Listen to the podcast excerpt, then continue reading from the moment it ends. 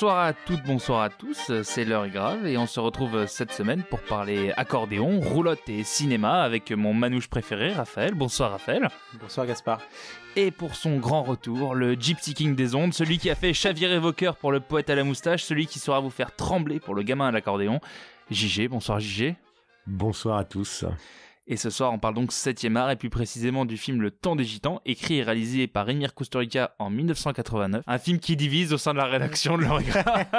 un film qui a suscité émoi, pleurs et, et à toi, Mande. Oui, exactement. Le schisme est créé. Et même Peut-être- une, certaine, fin. une certaine excitation sexuelle euh, pour, pour certains de, de, de nos, de nos chroniqueurs. Car en effet, vous n'êtes pas sans savoir qu'il s'agit sûrement du film préféré de Raphaël Bon, pas mon Et- film préféré, mais c'est un des films que j'aime beaucoup. et d'une expérience traumatisante pour JG. C'est-à-dire qu'il faut saluer euh, Gaspard pour son don euh, à me faire découvrir du cinéma toujours plus engagé et engageant. Ça me fait plaisir. Emir Kusturica est né le 24 novembre 1954 à Sarajevo. Alors, comme tu me le dis souvent, euh, JG, la République socialiste de Bosnie-Herzégovine. Euh, il est Oui, S'il te plaît, donne les noms complets. Ouais, hein. Il est issu d'une famille qui qualifie lui-même comme la parfaite représentation du mix euh, ethnique et culturel qui entraînera ensuite le pays dans le chaos. Il s'intéresse très jeune au cinéma et étudie à Prague. Il revient à Sarajevo et travaille ensuite pour la télévision avec des films qui créent souvent la, la polémique. Et son premier film en 1981 décroche euh, rien que ça le Lion d'Or du premier film au Festival de Venise avant que ce second film décroche la Palme d'Or euh, au Festival de Cannes en 85. Il est alors le plus grand représentant de ce qu'on appelle le groupe de Prague. C'est un, un groupe de groupement de cinéastes, de six cinéastes dont tu fais partie, JG. Aujourd'hui, tu es le dernier représentant du groupe de Prague. Merci. Et à l'époque, c'était pas toi le plus grand Euh, Parce représentant. que en plus, en plus, pardon, d'animer le club Mulhouse de Jean Mm. Ferrat, tu as une double casquette puisque tu es le dernier repré- représentant du groupe de Prague et pas des moindres puisque tu étais le seul handicapé. Tu es toujours avec ton euh, fauteuil roulant et cette fois-ci, on t'a monté à la corde jusqu'au cinquième étage de Gaspard. Alors merci d'autant plus à toi parce que je sens que ça a été un peu dur. Hein. Alors, je pense que ceux qui ont vu le film verront la référence euh, dans euh, le fait de hisser avec une poulie quelqu'un. Mais surtout, euh, on avait besoin d'un joueur de triangle et donc euh, je me suis gentiment dévoué. C'est JG qui fera toutes nos, toutes nos intros et toutes nos transitions, s'il te plaît. Transition JG Ding Merci. Il enchaîne ensuite les succès avec Le Temps des Gitans, donc en 89, puis Arizona Junior en 93 avec Johnny Depp, puis rentre dans le groupe très fermé des deux Palmes d'Or en 1995 avec Underground. avec euh, Gérald de Palme d'Or. C'est festival ce soir Elle est superbe. Franchement. Je vous en prie. Moi, j'avais Gérard, film. de, j'avais Gérard de Palma Sucre, mais bon, c'est pas, c'est pas la même. Non mais t'avais Ça rien à voir avec les plus d'Or, du coup. Brian de Palme d'Or. Et alors, c'était possible, mais avec en ces temps d'émeute euh, de Nutella, j'ai pas voulu soulever C'est le vrai. sujet de l'huile de palme. Oh Transition GG. Ding Merci. Underground, un film qui fait polémique et euh, qui contraint Kusturica à déclarer sa retraite euh, en 98, mais une retraite qui ne dure pas longtemps puisqu'il enchaîne tout de suite avec un autre film, Chat Noir, Chat Blanc, puis ensuite euh, La vie est un miracle, enfin plein d'autres films ensuite. Il a à son actif plus d'une dizaine de films, aussi bien des, des fictions que des documentaires. Euh, on évitera avec soin de parler de ses différentes prises de position politiques, parfois louables, mais parfois très gênantes, comme son récent soutien à Poutine pour l'intervention en Ukraine. En revanche, son cinéma, de- lui, de nous la- intéresse la bien plus. Il parlait- il parlait de la poutine, c'est Vous ça sortez d'un très bon restaurant montréalais. euh. Toi qui le connais bien, tu peux nous dire peut-être le fond de sa pensée quand il défend Poutine. Bah, c'est justement, euh, il a des gros problèmes gastriques et donc euh, c'est grâce à la Poutine qu'il a réussi à s'en sortir. Donc il faut voir aucun lien avec la politique russe. Voilà. C'est merci Gaspard d'avoir mis de l'eau sur le feu. Excusez-moi. L'huile sur le feu. Je, je- je suis vraiment, je suis vraiment navré. Alors parlons de son cinéma, un savant mélange de réalisme social et de fantaisie, le réalisme magique qui a tant plu à Jean Gabriel. Il s'intéresse beaucoup aux relations amicales et surtout familiales, ses films étant souvent de grands portraits de famille qui se délitent ou se ressoudent. Bah, Et c'est le- dur, c'est pas les, c'est pas les Roumains. ça, non. Tout ce qui est cuivre, en tout cas, c'est leur Ah ouais, c'est ça, oui. Ça, ils aiment bien. Et Les zincs surtout une famille en plomb, non Ouais. Oh. Autant le dire. hein. Transition GG. Ding Merci. On prévient tout de suite la halle de, de couper cette émission. On va, on va peut-être pas se gêner. Maintenant, on prévient la halle qu'on est tous des minorités, donc euh, C'est vrai. si tu nous attaques, on t'attaque aussi parce que ce sera du racisme. Voilà. J'ai moi-même volé beaucoup de poules, donc pardonnez-moi dès le début. Oh non Le temps des poules et surtout le temps des gitans, sorti en 89, présenté au Festival de Cannes où il repart avec le prix de la mise en scène. Et justement, c'est très important de faire un premier point, car avant de dire des bêtises, il faut préciser que Marcel Courtiade, un euh, spécialiste de la langue, euh, a précisé que le terme gitan était euh, incorrect, car c'est une traduction euh, française, et qu'en fait, euh, il s'agit, les gitans, de la communauté de Roms vivant dans le sud de la France et dans la péninsule ibérique. Or, ici, l'intrigue du film se concentre sur la communauté des Roms d'ex-Yougoslavie. Donc, on va gentiment rebaptiser ce film Le Temps des Roms. Attends, des Roms, voilà. Et, et Ouais, je suis ravi d'en parler avec vous. C'est sûr quand il s'agit les Français quand il s'agit de classer les gens par race euh, pour les mettre dans des endroits, on a une petite expérience de euh, on, fait assez mal quoi. On aime les cases. On aime les cases, on aime bien les mettre, les mettre dans des petites cases. Mais alors, tu, euh, tu je- veux mettre qui dans des cases, euh, Gaspard? Tout sauf mon oncle. euh, du coup, Gigi, euh, si tu nous disais un petit peu ce que tu as pensé de ce film, puisque puisqu'après tout c'est toi qui es euh, représentant du groupe de Prague, euh, tu- peut-être que c'est pas forcément ton œuvre préférée de, de Émir, parce que tu l'appelles Émir entre. Bah, entre- alors justement avec Emir, on avait passé pas mal de temps ensemble. Euh, son œuvre a quand même été vraiment saluée par la critique et ça faut pas l'oublier. Malheureusement, ça a été une expérience assez difficile pour moi. Euh, en dehors de toutes les représentations euh, presque grotesques de la communauté gitane euh, que, que Rome, j'adore. Rome, Rome. s'il te plaît. Rome. Je- alors là- Attention, là, là, attends, on a un détecteur de Hald. La Hald. Si- alors, croyez-en ma bonne foi, je viens de donner 2 euros à un jeune mendiant, donc je soutiens activement cette communauté. Alors, c'est faux parce que lui, en revanche, c'était un gitan et pas un rome. Donc, tu es en train de faire des amalgames horribles. Terrible, terrible ce que tu nous fais comme amalgame. En tout cas, pour conclure, euh, si vous aimez les bidonvilles, les dindons et l'accordéon, foncez. Ah bah, c'est une bien belle, euh, une bien belle analyse de ce film. Gaspard, toi peut-être si tu veux nous en dire quelque chose avant que j'aborde mon avis à moi. Oh bah, je vais aller euh, très rapidement. Euh, J'avoue que c'est peut-être un film qui peut décontencer, surprendre. Après, euh, je vais peut-être me ranger un peu plus du côté de Raphaël parce que j'ai été très ému euh, par le film, qui est une sorte d'énorme foutraque, euh, euh, un vrai bordel. Et, et je crois que le bordel a bien marché sur moi. Eh bah écoute, tu n'auras pas si bien dire, parce que la dernière fois que je suis allé au bordel, ça a très bien marché sur moi également. mais, mais ce bordel-là m'a beaucoup plu, parce que enfin, pour moi c'est un film qui est magnifique euh, à plein de, plein de niveaux déjà, parce que c'est juste de très très belles images. On sent que tu as quand même un, un type qui maîtrise un petit peu ce qu'il fait en termes de caméra, en termes aussi d'histoire racontée. C'est une histoire, mine de rien, le fil de l'histoire est c'est une histoire mythologique, hyper classique, euh, du bris, de, euh, de vengeance. Enfin, c'est c'est très très et d'ascension. C'est hyper euh, hyper bien ficelé. Tu tu perds jamais le le sens de l'histoire.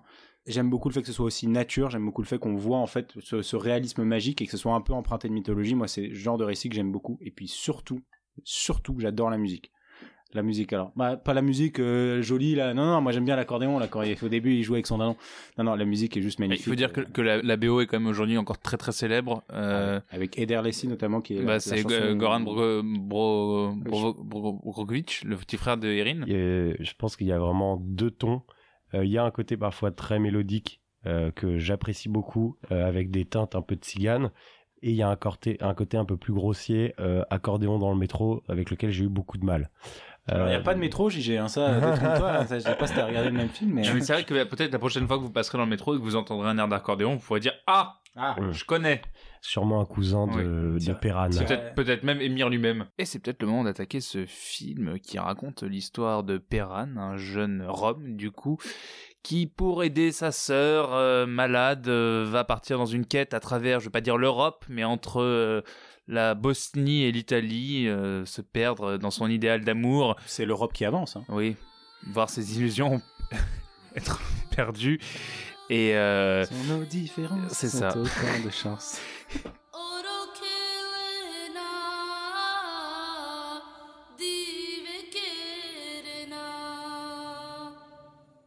Et on attaque le film qui s'ouvre euh, dans un campement, un bidonville en Yougoslavie, où on nous présente succ- successivement, je vais y arriver, toute une série de personnages assez loufoques pour finir par nous présenter Perran, un jeune garçon qui veille auprès de sa sœur malade.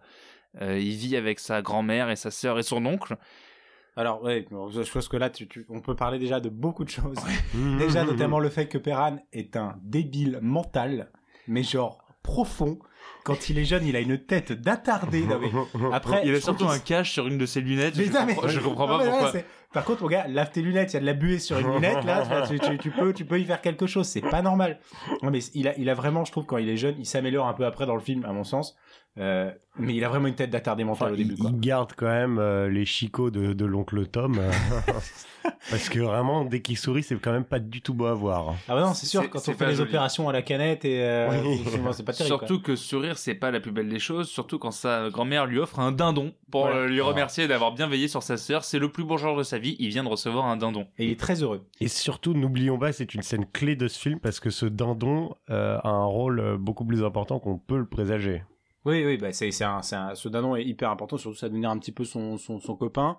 Euh, on sent qu'il lui parle, on sent qu'il est un peu. Ouais, euh, un dindon surtout qui n'hésite pas à passer au premier plan. Alors, il y, y a une scène qui est assez dingue où il filme le salon et puis d'un coup, en premier plan, pof, t'as la tête du dindon qui rentre, qui rentre et ça, c'est assez marrant d'ouvrir le film là-dessus quand Comment, même. de- comment ils ont on- sélectionné le, le non mais c'est ça, on se dit ok, Costa Rica il s'en fout, euh, ça va être le bordel dans le, Ouais. dans le cadre quoi. Et tu- un dindon peut débarquer et, et ruiner un plan. Et ben justement, moi je trouve que même si ça fait un peu, euh, oh, je trouve que tout tient hyper bien et j'ai l'impression qu'il maîtrise hyper bien son cadre, même si c'est. Ah oui non mais c'est un, c'est un forcément un bordel peu mais nature, maîtrisé. Bah, en fait, ce qui est dur, c'est que pour le coup, on se croit vraiment au milieu de ce bidonville. C'est un vrai bidonville. Hein. Il était Ah bah à oui. Slob. Alors j'ai mal le prononcer évidemment. C'est S L O B J E, qui est une ville, euh, enfin bidonville du coup. euh, dans laquelle ils ont tourné et donc c'est des vrais euh, trucs où les gens vivent etc et Mm. c'est sûr que c'est pas hyper cool quoi Alors qu'il est dehors en train d'éduquer son dindon à ouvrir les ailes, ouvrir les ailes, ouvrir les en ailes. appelant un fils du soleil ou ça, ça. Il croise euh, la route comme toi, euh, JG, d'Azra, une jeune fille. elle est belle elle est belle Azra moi je trouve Elle est mignonne comme tout. Elle est- Alors, elle est- aussi, elle est aussi très bizarre belle. que cela puisse paraître, puisque tous les acteurs euh, sont des amateurs. Ouais. Donc, on peut voir. ils ont des trognes hein. ils ont des gueules Ah, parce ça, que la, ça, on le voit. Voilà, Gaspard nous a, nous a parlé de plusieurs personnages, notamment de, de la grand-mère. La grand-mère, elle a la tête de la babouchka de l'Est, euh, un peu voilà, fat, qui a, qui a- que la vie a un peu amoché. C'est le personnage hyper fort hein, dans, dans la vie de Perrin. Et son oncle, son oncle est hyper marrant aussi. Mais son oncle, pour le coup, a vraiment un physique, euh, on dirait, euh, on- comment il s'appelle, euh, la- l'Afghan, joué par Sacha Bar Borat. Borat. Oh, putain, ouais, on dirait vraiment Borat. hein. Sans déconner, faut imaginer le village de Borat au début. et Ouais, c'est ouais, bah, c'est- c'est ça. On En débarque plus- dans ce plus village. Quoi. en plus en vrai. Bah oui, c'est limite le, le village de Borat, ils avaient l'air de bien se marrer quand même. Bah c'est ça. Là, il se marre beaucoup moins. Il tombe fou amoureux d'Azra. euh, tout de suite, il... Alors comment il tombe amoureux? Ils lui vendent la chaux. il lui vend de la chaux. Elle, elle lui dit tout, tout de suite, tu sais pas embrasser, tu sais pas rouler des belles. Aguicheuse. Et, C'est et lui, il lui explique, euh, regarde comment on fait la, comment on fait la chaux avec moi chérie. Il y a des choses un peu importantes. La chaux et non pas la chose. Oh, Oh, il l'emmène au cinéma Ah. à voir Richard Gere. Et si on pêche pas en emmenant une meuf Mm. au cinéma à voir Richard Gere, je n'y connais rien. D'ailleurs, il y a le dindon qui se promène aussi. Je me dis, tu il s'envole, il, il, il empêche la Mm, caméra. de- mm. Enfin, c'est n'importe Il faudra quoi. faire un point tout de suite sur le dindon. Je sais pas s'il kiffe plus la meuf ou le dindon. Ah, mais parce qu'un dindon ne te trahira jamais. C'est la bête la plus, la plus fidèle qui existe euh, sur cette terre. C'est- Ça se voit dans ses yeux. hein. C'est une bête noble, le dindon. hein. C'est très noble. Il décide d'aller voir la mère d'Azra pour demander la fille en mariage, mais ah, elle, ça la fait bien rire puisque elle dit qu'il n'a pas un sou et que Tu sais même pas laver tes lunettes. Il est con. c'est hors de question que je te donne ma fille. Désespéré, qu'est-ce qu'il fait alors, Perran? Bah alors là, Perran, de toute façon, euh, il a plus envie de rien. Non, Et- on sent qu'il a un coup de mou. hein. Ouais, là, il est, là, Pour il est dire- dans le dur. Et du coup, il va chercher sa grand-mère, non? Non, il va se Euh, pendre. Voilà. il, il va se pendre. Perran décide d'aller se pendre au clocher euh, abandonné. Et alors qu'il est en train de se pendre et de balancer avec la cloche, Il et fait sonner de- la cloche. C'est ça. Parce que, que c'est cette espèce d'abruti. Vraiment, il est débile quand il est jeune. hein. Il se pend à la corde de la cloche et du coup, ça, en fait, ça, ça Ça- avertit l'espèce de voisin de la famille. mort, un ouais. alcoolo. Un alcoolo, hein, c'est l'alcoolo Mais du c'est censé être une scène humoristique, ou enfin plutôt comique, mais ça peut l'avoir. On reste quand même sur du comique de bas étage, euh, type euh, Moyen-Âge, un gros qui court derrière un petit. hein. Je sais pas ce que vous en pensez, mais. Attends, un gros qui connaît un petit, c'est quand il va sortir, euh, il va couper la corde de Perran. Ce qui est, ce qui est marrant, c'est le côté, euh, il le regarde, il commence à lui faire la morale alors que le mec est toujours pendu, quoi. Donc, Ça- il, il le détache Ouais, pas moi j'avais vraiment envie qu'il y reste, tu vois, ce petit gars. Et après 27 Fin minutes du de film, film. générique de fin. Le temps des gitans. Il est donc sauvé in extremis par ce voisin qui le décroche, le ramène chez sa grand-mère. Là, va savoir pourquoi. Il y a une sorte de simili de teuf qui s'organise chez Ouais. la grand-mère pour avoir sauvé Perran. Le mec finit dans le Dans cul avec la le- grand-mère. À moitié à Wall. déjà, déjà, le mec t'empêche de faire ton acte hyper romantique de suicider ça. En plus, il te ramène, mais il le tient, tu vois, par l'oreille limite, quoi. Il le ramène. Et après, il dit, bah écoute, je vais te taper ta grand-mère et tu vas tout regarder parce qu'on vit tous dans la même pièce, mon gars. En plus, Tu vas la kiffer vrai. ta vie. hein. Et je pense que Dieu l'a surtout puni pour avoir sauvé Perran en lui disant maintenant tu vas en plus te taper la grand-mère. Et maintenant, tu vas te taper les euh, 1h30 de film qui reste.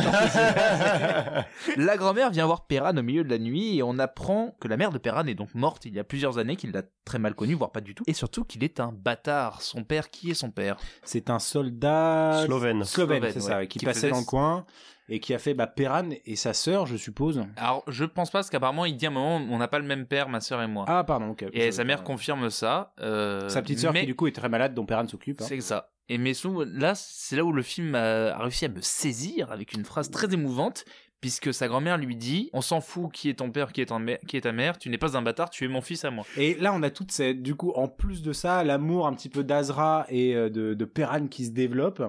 Euh, et on va avoir, du coup, une scène hyper importante, puisque c'est la Saint-Georges, donc une fête. Et alors, pour moi, c'est ce moment qui m'a vraiment. Je me souviens encore de mon premier visionnage de ce film, et c'est cette scène qui m'a complètement convaincu que c'était un film que j'adorerais. Une vraie merde, selon JG à ce moment-là. Alors moi, c'est vraiment faisait- la pire scène temps. ça faisait bien longtemps que j'étais dans le coltard à essayer de comprendre ce qui se passait. hein. Ouais, t'as- ça t'a pas arrivé. Donc, ce qui, ce qui se passe, c'est que c'est la Saint-Georges, donc c'est une fête apparemment euh, assez importante dans, ces- dans la communauté rome euh, en, en ex-Yougoslavie, où euh, sur les bords d'un lac ou sur les bords voilà, d'un d'un point d'eau, euh, les, les jeunes vont se, se mettre dans l'eau, etc. Mais tu connais bien mieux la culture rom que moi, parce que moi je pensais qu'il rêvait justement de son Mhm. mariage Alors, avec Azra. C'est un, qu'il faut c'est un expliquer peu quand un même mélange. qu'il finit euh, dans une petite barque, toute seule- tout seul avec Azra, ils sont tous les deux euh, à Walpé. je me suis dit qu'il va finir tout seul dans une barque avec le dindon et il va lui toucher les mains. ça m'aurait embêté parce que j'ai commencé à me masturber à ce moment-là. C'est pour ça que cette scène est encore un peu floue. Voilà, c'est- encore des...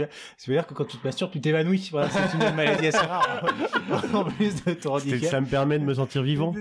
Et du coup, il y a- voilà, c'est un peu à moitié. C'est là qu'on a ce côté euh, du film des, euh, des films des Kusturica, réalisme magique. C'est-à-dire que t'as à moitié un rêve puisque il y a un côté très euh, très fort, euh, très euh, mise en scène avec des, des personnages dans, avec des, des, des trucs qui volent, etc. Et en même temps, c'est réaliste parce que c'est une scène qu'ils vont décrire après comme c'est en passé. Et en gros, ils vont donc euh, faire l'amour ensemble. Et dessus, tu as la musique absolument magnifique, Eder Lessie, qui est juste euh, taper euh, Eder Lessie sur, Mm. sur YouTube, c'est à pleurer. Enfin, franchement, c'est beau. Non, non, moi, pour revenir sur cette scène, je trouvais que, enfin, ce qui a surtout euh, berné Gaspard et moi, c'est les couleurs qui sont un peu rougeâtres et qui correspondent pas du tout à la scène d'avant où en fait il est en train de se coucher et il s'endort. Et là, on a le droit à des couleurs un peu rougeâtres. On a vraiment l'impression d'être dans une brume et c'est ce qui donne cette impression de rêve. Et sur- Non, mais surtout, euh, cette scène, elle est montée. Euh, la scène d'avant, tu viens de le dire, il s'endort. Mm. Et la scène d'après, il se réveille. Donc, nous, on fait une association assez euh, bête. On a déjà vu des films. On voit un type qui s'endort, il se passe un truc, il se réveille Oui. après.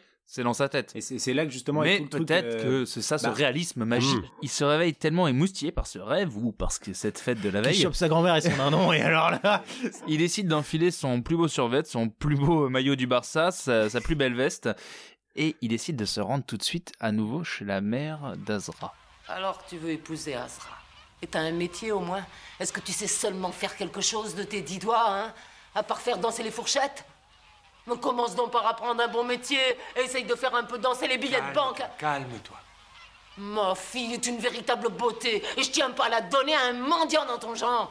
Mais je te l'ai déjà dit cent fois Combien de fois il faudra encore que je te répète que la réponse est non Calme-toi. Je me calmerai si je veux Allez, tu ferais mieux de t'en aller tout de suite, t'as rien à Tu faire. peux nous aider Oui, je Mais t'es l'espère. pas le premier qui vient demander sa main. Je l'ai déjà Qu'est-ce que refusé c'est à tous que les ça autres. Tu veux alors. manger tout cru, mon Ah, la petit-fils grand-mère s'en mêle. Je Qu'est-ce que c'est que ce hurlement Est-ce que tu veux Qu'est-ce que tu veux boire, grand-mère Je suis pas venu pour ça.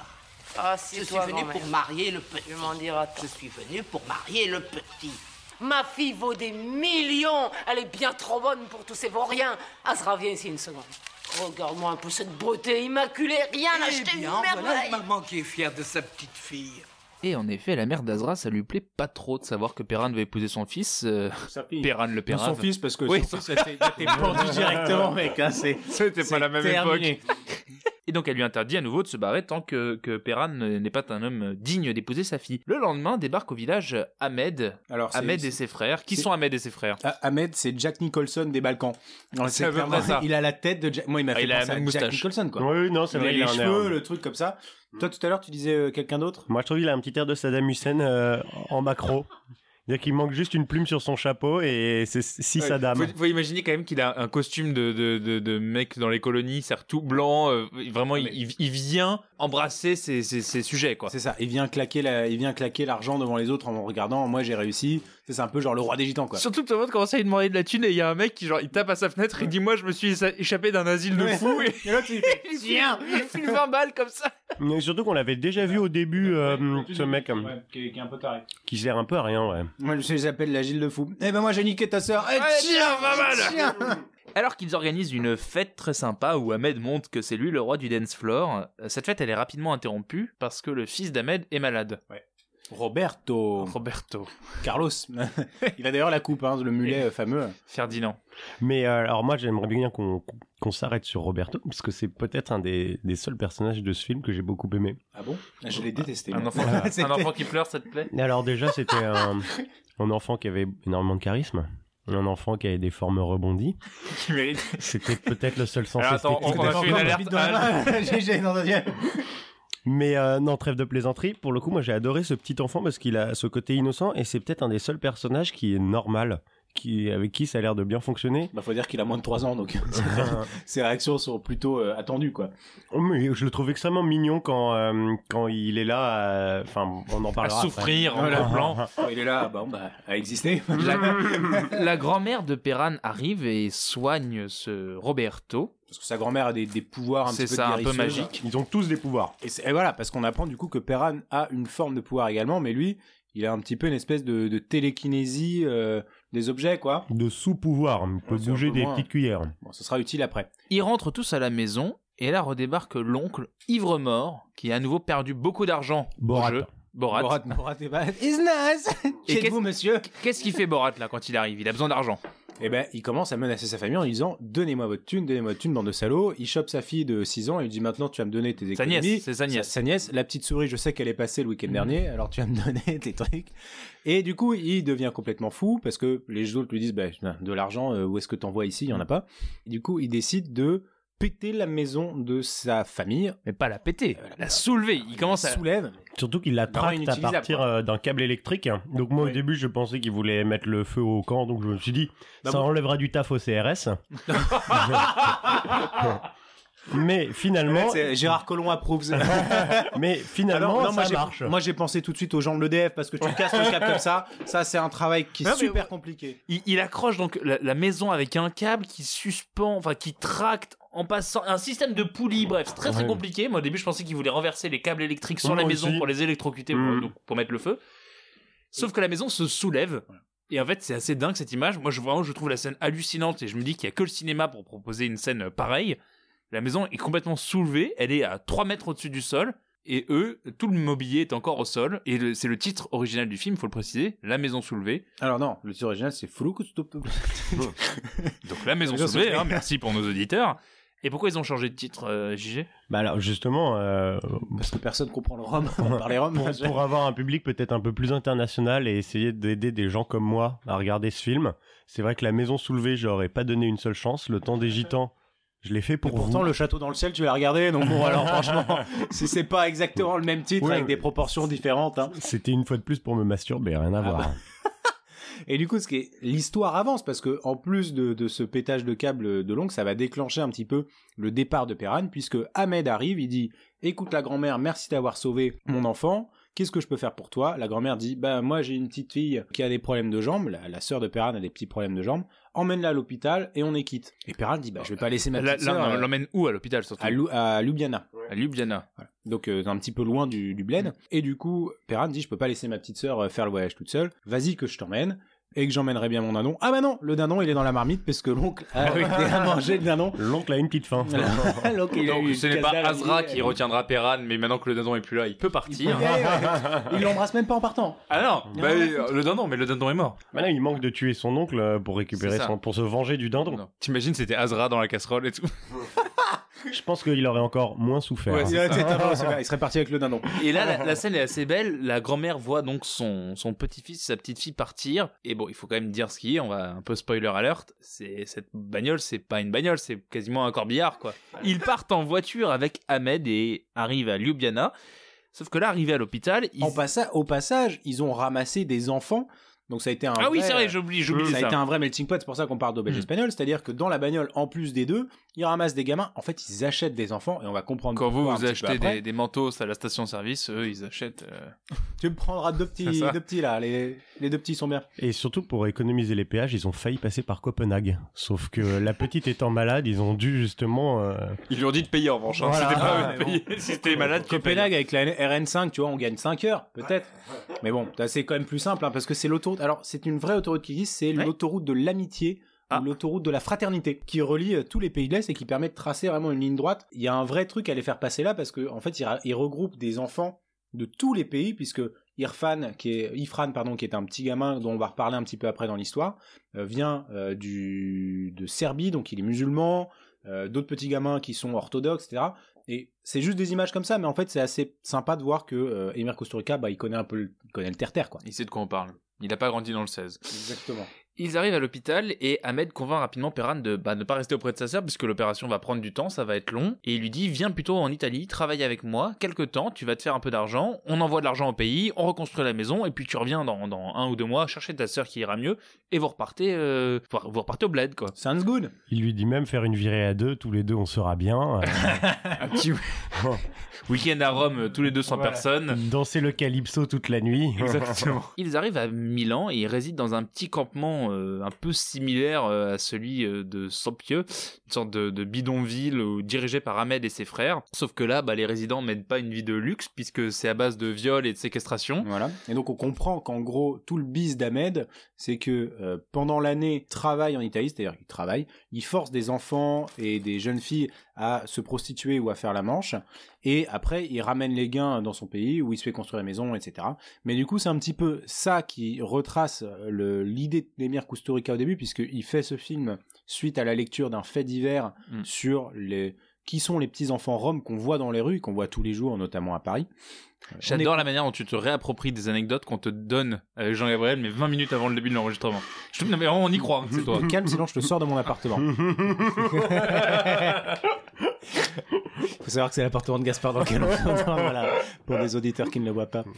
Euh, Ou les euh, auditrices qui ne l'auraient pas et les visité. oh Tin, tin, tin. Transition, GG, transition Ding. Je termine donc euh, cette idée de Emir Kusturica qui est de montrer d'où viennent ces enfants et donc on va comprendre il y a cette routine qui va s'installer de mendicité etc et petit à petit Perran lui va tomber également là-dedans euh, après Il- avoir il, été de il a pas, il a pas trop le choix, c'est-à-dire qu'il Il- a le profil type selon son employeur. c'est ça. Euh, et son, et son- il Qu'est-ce qu'il lui fait à ce il moment-là regarde son CV il fait bon écoute Il regarde pas que son CV à ce moment-là. hein. il regarde son- Il lui regarde son slip, il lui met une sorte de poivre ou de persil, je Il- sais pas ce qui glisse dans son slip. je pense qu'il lui met du sel ou une connerie comme ça en gros il lui ça met du le sel sur en tout cas. je pense que c'est moyen comme, euh, comme sensation donc il le torture pour le forcer à faire des larcins Ouais, pour lui comprendre Et Perran, Perran va devenir un petit, va devenir voleur en fait. Alors ce qui va se passer, c'est que c'est, il va mettre un peu d'argent de côté et rapporter une partie de son butin également à Ahmed, ce qui va lui permettre de monter un peu en grade dans le. Je dans tiens le à préciser qu'il cache son argent dans un coin de la ville sans le préciser, euh, près du fleuve, où il pense que son argent est à l'abri. Personne, euh, voilà. Quel idiot.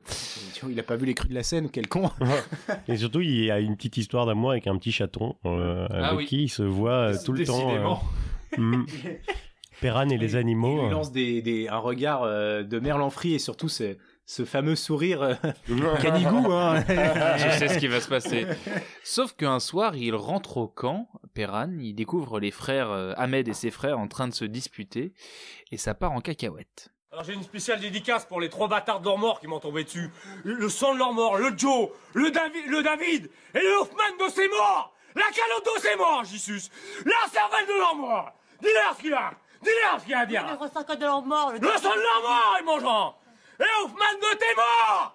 Lopez de vos morts. Je vais vous enculer vos morts, vous avez. Toi, tu vas baiser tes morts, tu vas baiser. Ta femme, je l'ai pris, je l'ai enculé. J'ai été chargé dans la bouche, espèce de putain. Le sang de tes morts, vous avez mangé.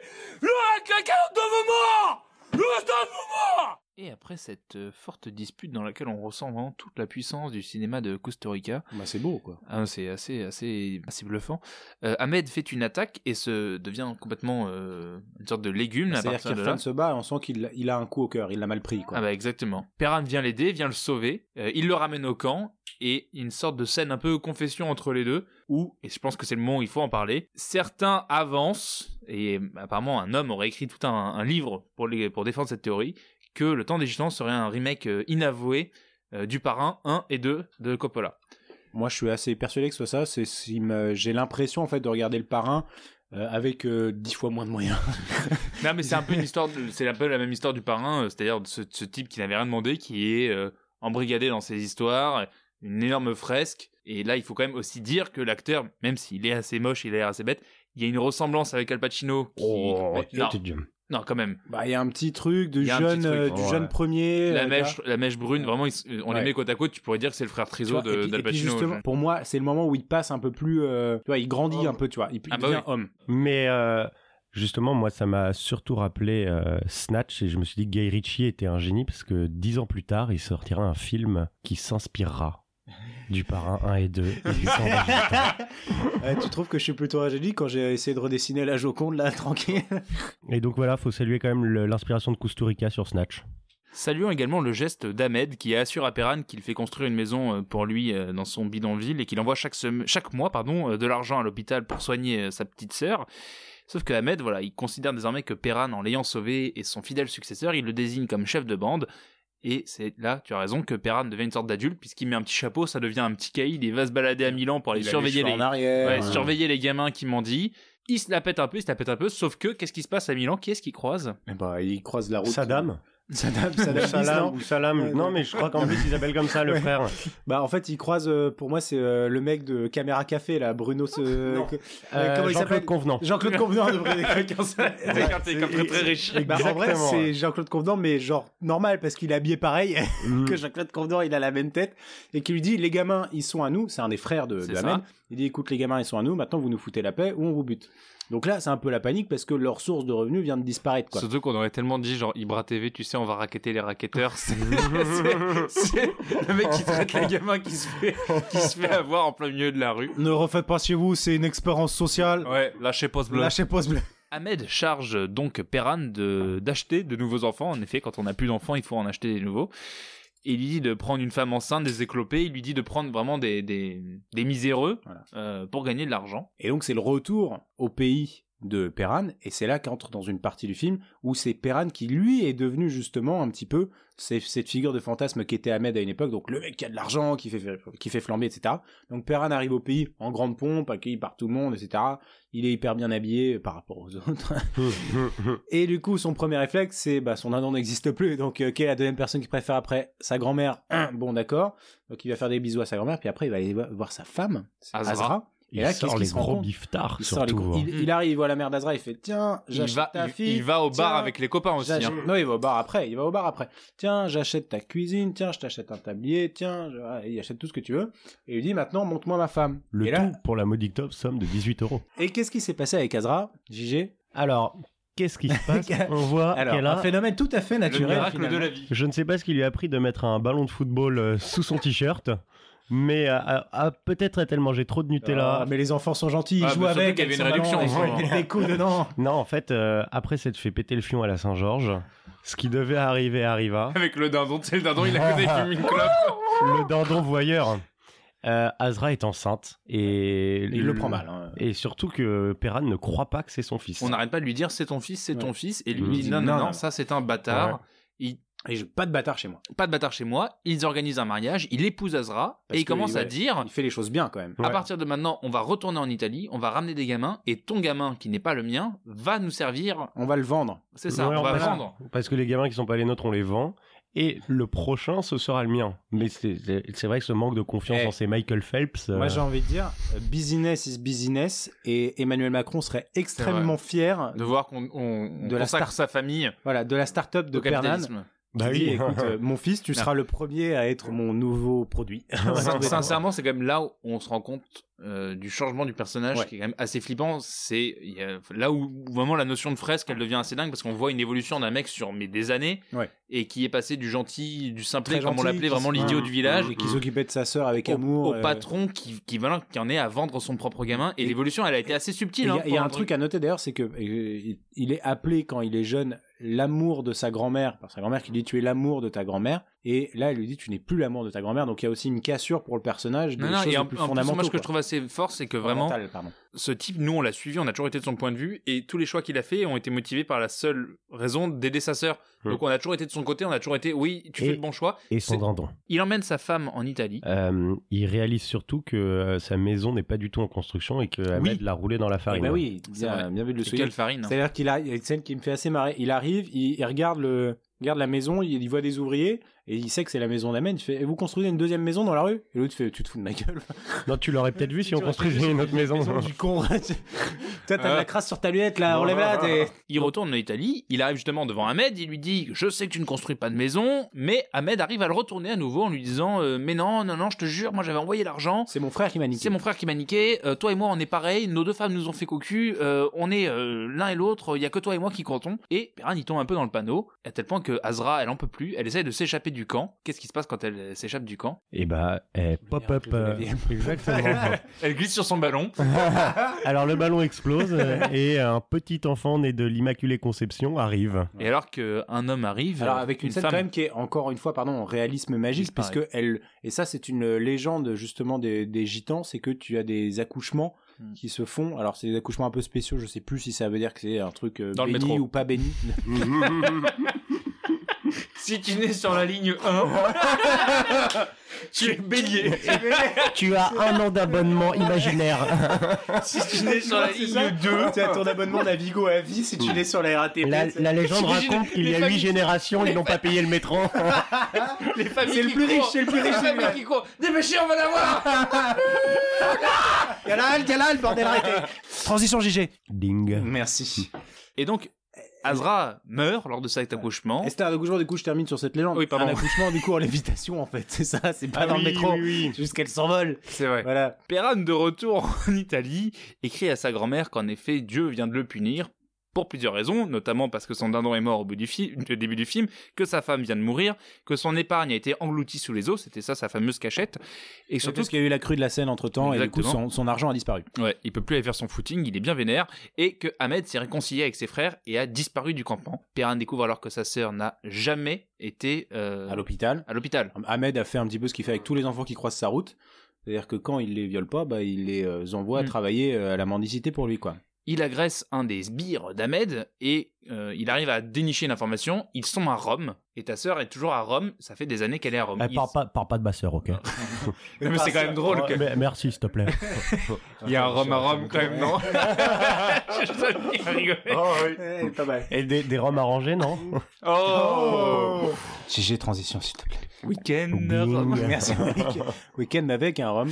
Et du coup, ils arrivent à Rome. et Non, non, là- attends. Alors, Il met 4 ans. il met 4 ans à aller ans, à retrouver sa sœur à Rome. Et là, c'est une belle scène aussi quand il se tombe dans les bras. C'est assez, c'est assez émouvant. Elle lui raconte alors son histoire et il lui explique qu'en effet, Ahmed euh, l'a floué pendant des années, elle l'a jamais emmené à l'hôpital et il l'exploite depuis 4 ans. Et elle lui dit surtout, Ahmed aujourd'hui se marie. Et il détient ton fils. Et il dit, tiens, ton Et fils. il le fait travailler aussi en tant que mendiant. J'avais zappé ce petit Oui, détail. parce que Ahmed, en se barrant du camp, comme de toute façon, euh, Pernan ne voulait pas de son fils parce qu'il pensait que c'était un bâtard, a embarqué le gamin et il en a fait un mendiant. Et du coup, qu'est-ce qui se passe penses quoi, Gigi Alors, je suis tout à fait d'accord avec ça. Alors, quand il a parlé de sa sœur, j'étais pas content. Alors, moi, ça, là, on parle pas de ma sœur. Alors, par contre, vous Je allez veux bien, participer à vos podcasts, mais ne parlez pas de ma sœur. Elle amène sa petite sœur au campement des frères où se tient le mariage d'Ahmed. Il récupère alors son fils de 4 ans et il lui dit maintenant vous euh, go back to the maison. Voilà, en rentrant. Et il dit attendez avant il descend du train d'avant en disant ah je vais acheter un cadeau à grand-mère et Voilà. toi je vais t'acheter un accordéon. Sauf que le fils Ça, c'est beau comme, de Perran. comme scène aussi. il est quand même pas idiot. Il a peut-être 4 ans mais il est pas idiot. Il sait que son père ne va pas acheter un accordéon. Il sait qu'il se barre, son père, qu'il le Mm. lâche. Et du coup, il se met à pleurer en disant Je sais que Mm. tu ne reviendras pas, papa. Bref, c'est assez émouvant comme scène. Mais euh, ce qui se passe, c'est que du coup, euh, il a un peu le seum, Pernan. Il arrive à la, au mariage d'Ahmed, qui pour le coup, on dirait une statue de cire. Il ne bouge plus, on dirait Ouais. euh, Saddam Hussein schla- slash euh, Marlon Brando. Il ressemble vraiment à Marlon Brando dans cette scène. Qui ne bouge plus à son mariage. tu vois. arrive à la fête et là il kiffe trop. Tu sais, il Ouais. Non mais alors moi su- surtout il y a quelque chose euh, sur lequel je voudrais revenir parce que c'est dans la même scène un tout petit un tout petit moment après. C'est que là, il y a un des frères. Bon alors pour finir cette scène, Perran arrive et là on découvre. euh, Ça part en top, parle de sa sœur, non, en dé- top. déjà pas il lui, il lui raconte, il lui, il lui raconte, euh, il lui dit euh, t'es un enculé, blablabla. Ahmed lui dit euh, virez-moi ce merdeux, je suis en train de me marier. Et là, comme on vous l'a succinctement dit depuis le début, il fait léviter une fourchette. Est-ce que je peux me permettre d'intervenir? Oui, bien sûr. Parce que, à nouveau, l'hommage est frappant. Euh, on voit donc Perran va s'asseoir à une table, il, il se met à regarder dans le Mmh. vide, à se préparer, et c'est Scarface. exactement le même plan que dans le parrain, quand euh, Michael Corleone est au restaurant et attend pour sortir son arme pour Mmh. tuer le. Le- le- le type qui a le mec- balancé son frère. Exactement.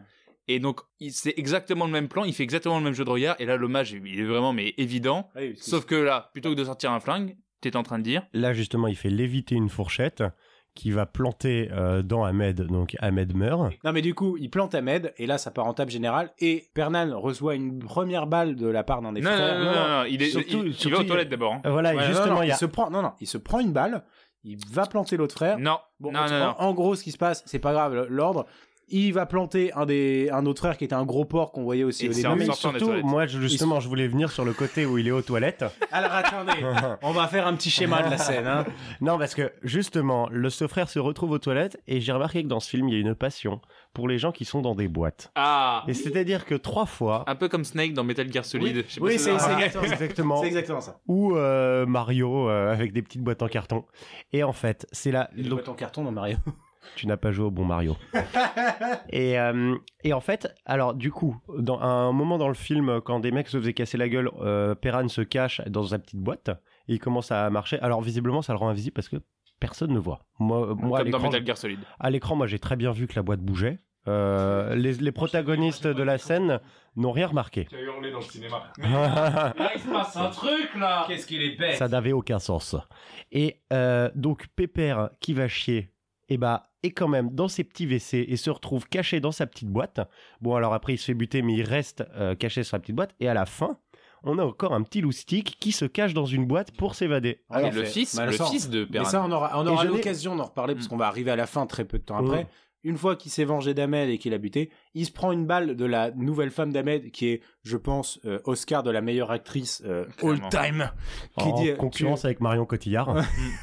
et qui lui dit euh, Tu as ruiné le plus Non, beau jour de tu as ma détruit, vie. tu as détruit ma ma vie vie. et à mon tour, je vais détruire la tienne. Voilà. Et bon, certes, c'est mal ton- joué. Avec le ton d'une personne en mort C'est mal, jou- c'est mal joué, sauf que d'un coup, ça vient quand même souligner le fait que bah, c'est une guerre qui s'arrêtera jamais. Ouais. Et euh, c'est un, film, qui- un film qui est, fait, qui est fait en pleine euh, guerre civile, quand même, euh, en ex-Yougoslavie. Donc, c'est quand même assez beau de voir un type qui a montré des tensions internes et de dire ça ne s'arrêtera jamais.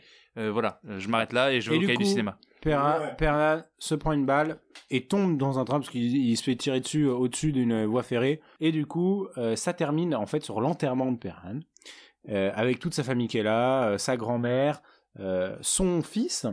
euh, et son fils qui va faire du coup ce que Gigi était en train de nous parler. Qu'est-ce qui se passe? C'est-à-dire que dans la tradition apparemment Rome, euh, un petit peu comme se faisait chez les Romains, euh, Rome, Romains, voilà, euh, on met deux pièces sur les yeux pour, je suppose, c'est le, le passeur sur le stick, ça, ça c'est la Oui, c'est un peu dans le même, même délire, je suppose. Donc tu mets deux pièces sur les yeux du mort pour lui payer son passage, et qu'est-ce qui se passe? Un petit brigand, soit son fils, vient en voler une, puis une deuxième, et s'en va pour se cacher dans sa petite boîte. Il disparaît, le fils, et on voit alors l'oncle, qu'on a quand même pris de haut depuis le début, Borat. Borat, Borat. qui arrive, qui est quand même dévasté par la mort de Mhm. son neveu. Oui.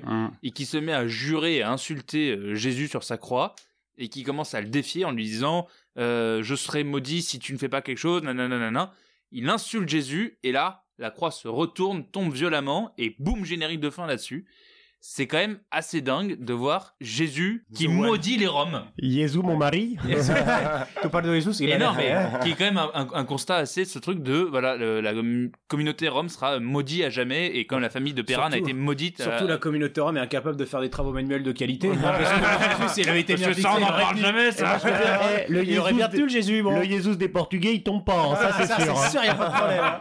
Et ils sont catholiques depuis Ah. dix générations. hein. Alors ça, ah, mais je crois, ah bah c'est c'est c'est Monsieur de la Halde qui vient de nous arrêter. Je crois que ce podcast a atteint un niveau de racisme encore jamais égalé. Donc on est arrivé quand même au bout de ce film, JG, tu as réussi à le faire, on est très fiers de toi. Bravo et merci. Ça a été dur. Ça a été dur, mais alors merci d'avoir tenu parce que franchement c'est pas forcément évident ce genre de film. Euh, en tout cas moi ça m'a fait énormément plaisir de parler de, de ça avec vous parce que c'est vraiment un de mes films préférés, notamment pour euh, ce réalisme magique que moi j'affectionne tout Surtout on particulièrement. peut le dire, tu es Emir Kusturica. Voilà. Et voilà. J'arrivais pas à tenir la surprise, mais ouais. T'étais excité hein, depuis le groupe de Prague qui est long, car ça faisait un petit bout de temps. Mais euh, voilà, donc merci, euh, merci d'avoir fait ça avec moi. Donc, bon, JG, même si ça a été un peu dur pour toi, j'espère que tu as quand même pris un peu de plaisir à, à regarder, à découvrir au moins la musique qui est absolument magistrale. Alors, euh, ça a été Encore un- une fois, je parle de l'accordéon. Hein. Moi, j'en ai rien à foutre de la grande musique grandiloquente, tout ça. hein. Non, mais en fait, c'est un film euh, qui est euh, pas euh, du tout le- fait pour le premier, pour le tout venant. C'est-à-dire que les gens sont pas très beaux, les paysages sont pas très beaux, la musique euh, peut être prenante autant que très violente et criarde. Mais je suis très content de l'avoir vu parce que ça donne toujours une nouvelle vision et Parce que j'aurais pu le revoir après. d'autant plus que de nombreuses scènes de nu m'ont permis quand même de me masturber pour faire passer le temps Et plus surtout vite. qu'au prochain C'est dîner. pas facile de se masturber avec un fauteuil roulant. Euh, et, Parce que du coup, euh, t'as dû demander à ton aide et ça, Ouais, c'est c'est- pas. Non, ça, c'était pas dans son contrat à la base. Ça, Ce, non, qui, non, ce non. qui est beau, c'est qu'à ton prochain dîner où vous évoquerez le cinéma et le groupe de Prague, tu pourras dire que tu connais bien le cinéma de Costa Rica et ton aide-soignante aussi pourra dire que tu le connais bien en effet le cinéma de Costa Rica. Surtout ces moments les plus sombres. Euh, du coup, si vous avez peut-être des recommandations, Gaspard, qu'est-ce que tu nous proposes de. Euh, J'ai pas préparé de, de recommandations. Peut-être euh, bah, euh, les, facilement les deux plus grandes influences de ce film, enfin, ce que je pense être les plus grandes influences, c'est euh, les films de Fellini qui sont aussi euh, complètement barrés. Et euh, surtout, bah, si vous avez pas vu le parrain, euh, le 1 et le 2, je pense qu'on peut tous se passer du 3, euh, évidemment, Oui, mais c'est ruez-vous dessus, quoi. Euh, alors moi tout d'abord récemment j'ai vu PSG Montpellier 4-0. Euh, C'était génial à revoir. Euh, N'ayant pas de recommandations particulières, euh, j'ai juste une petite devinette pour vous. Est-ce que vous savez ce qui est rouge et qui fait mal aux dents?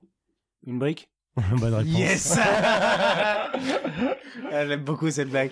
Et moi, moi, pour le coup, j'ai une recommandation. Je vous conseille d'aller regarder Affreux, sale et méchant, qui est un Recommandation que c'est la troisième fois qu'on l'a fait dans le Régraphe. C'est pas vrai. Si. Non. Ça fait Alors Georges dernière- Moustaki, écoutez Georges Moustaki. la dernière fois tu l'as faite et je t'ai et dit non mais Raph on l'a déjà faite. Non, c'est pas Et vrai. C'est la troisième fois qu'on vous Merde, recommande. mais parce qu'en fait, à chaque fois, j'ai l'impression de voir des films qui font penser à Affreux, sale et Eh méchant. ben, Raph, si tu veux, Et on fera bientôt. Affreux, sale et méchant. Bah franchement ouais je suis chaud On parce que c'est un film que en fait j'ai une relation c'est un peu un film interdit c'était une cassette et je savais qu'il y avait des trucs un peu sales dedans Gégé, ça l'excite d'un coup il dit oui non, mais je pense se que tu, pourras te masturber dessus sans problème. Gégé. Euh, donc c'est plus ça se passe en Italie mais c'est également dans des bidonvilles et euh, c'est plus euh, ironique quand le film mais c'est un peu drame aussi et je vous le conseille c'est très très bien pour la troisième fois voilà Et on se retrouve euh, pour un prochain épisode la semaine prochaine pour parler bande dessinée. Cette fois-ci, on parlera de Tebori. Et le prochain épisode consacré au cinéma qui sera le 23 mars pour, après avoir parlé des films de l'Est, on va parler encore plus à l'Est. On va parler de la Corée du Sud et on va parler de The Host de Bong Joon-ho. Un putain de film absolument incroyable. Merci à toi. Euh, tu peux te relever du canapé. Merci à toi, je, vous, je vous en prie, je reviendrai avec plaisir quand vous me réinviterez. Bon, euh, je pense qu'on on se mettra bientôt à parler d'un rappeur belge et je pense que tu seras, tu seras là pour. euh, alors Pour ça évoquer va ces ça sera peut-être pas tout de suite tout de suite parce que la réfaction de l'immeuble qui nous permettra d'avoir un ascenseur pour que tu montes plus facilement c'est pas pour tout de suite on pourra toujours enregistrer dans la rue ou alors au centre d'accueil. Euh, Au centre d'accueil Jean Moulin, Ouais. qui est plus bavard qu'on ne le croit. c'est vrai. Merci Jean On se retrouve sur la ligne 1 ou alors sur PodCloud et iTunes. N'hésitez pas à lâcher des petits commentaires, des likes, des étoiles, ça nous fait toujours plaisir. Ça fait zizir. Merci à tous de nous avoir écoutés. On vous fait une bise, on vous dit à la semaine prochaine. Ciao Tout le monde t'appelle Roumain, tout le monde t'appelle Roumain, moi je t'aille, je t'aille chez, tout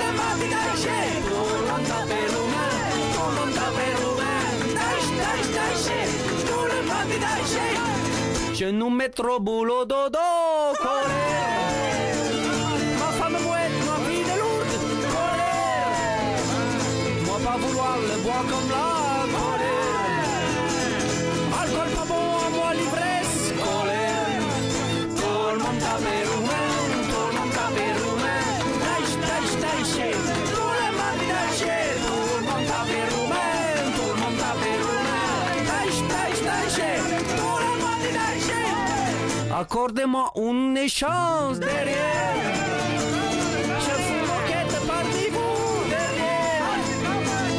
Les pères de toi toujours collés derrière. Le maire de moi toujours collé derrière. Ah bah grande classe. C'est quoi là, les mecs là Qu'est-ce qu'ils font dans notre studio là Ah non mais euh, c'est pas que je trouve pas ça bien. Non mais c'est juste que bon bah, le- enfin, là il joue quand même avec la basse le monsieur. C'est- prévu. Ah ok c'est prévu. Et ma chemise aussi là, il a ma chemise sur lui, c'est prévu aussi, ça c'est pareil. Ok. Non non mais euh, moi il y a pas de problème. C'est pourquoi en fait euh, Ah c'est la boîte de prod. Ah il les a engagés pour pouvoir faire deux dates des Fatal Picard en même temps le même soir. Mais ils se sont rendus compte que c'était, ça, ils font pas la même musique hein, que nous. Les gens en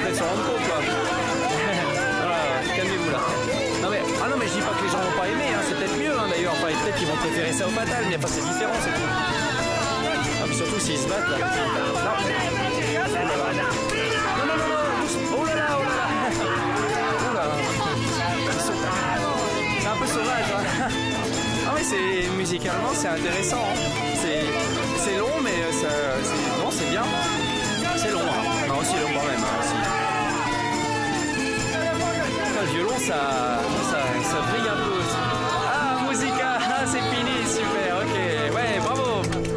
les gars bravo. Je ne sais pas chercher ça. Ah, non non non non non non non non non non oh, oh. Non mais attends faut, tu leur dis là que nous on doit jouer là non mais sérieux. On est l'argent pour avoir.